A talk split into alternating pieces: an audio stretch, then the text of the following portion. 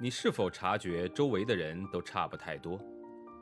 他们像不像流水线上被生产出来的标准件，有着相似的想法、类似的人格？又或者，你对西方某些发达教育抱有着神秘感？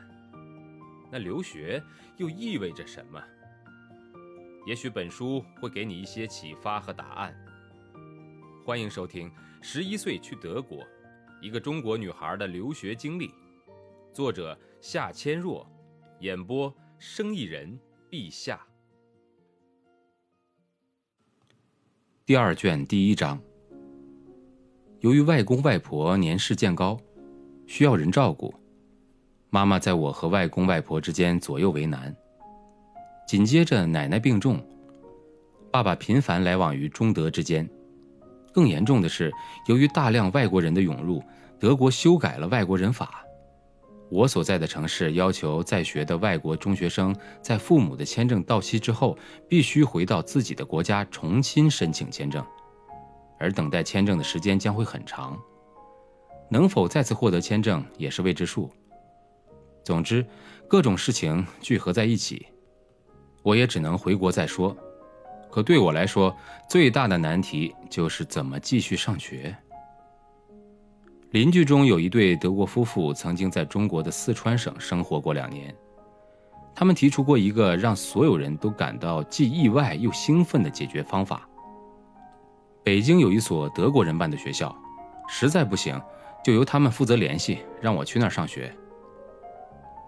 由于德国和中国经济贸易往来日益密切，越来越多的德国人因为工作关系而带着全家去中国生活。往往在中德合作项目的基地附近会建起一个小型的德国村。当然，这些人的子女必须受教育，但是几乎很少有德国人会把孩子送进当地的中国学校。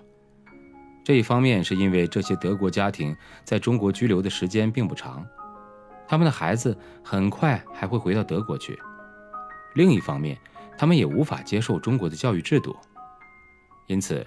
临时办一所德国的学校，直接从德国请来几位老师，用德国的课本，按照德国的进度上课，就成了解决德国孩子们上学的唯一方法。这对夫妇就是去四川的一个合作项目当老师的。跟他们一起应聘去中国当老师的人中，有的就去了北京德国学校，他们还去北京德国学校拜访过，认识管理教务的负责人威姆。这个在中国的德国学校给了我一线希望，于是我和妈妈按照那对夫妇提供的地址，立刻给那个学校管理教务的负责人威姆写了一封信，询问那里的上学情况。信中附了那对夫妇我所在的学校的校长以及老师们迫切希望我继续接受德国教育的推荐信。我们很快的就收到了回信。威姆在印有北京德国学校协会的信纸上写道：“他们非常关心跟着父母从德国返回中国的年轻人的命运，了解最大的阻碍就是求学的问题。北京德国学校是一所由德国驻中国大使馆主办的学校，一般只接受德国籍的学生，不过也有例外。学校方面会给予申请上学的人一切的支持，当然重要的是。”德国学校还需要向中国当地的教育主管部门提出申请，他们批准后，德国学校才能吸收中国籍的学生。最后，威姆介绍了学校一年的费用，学费是一万两千马克，约相当于当时的六万人民币。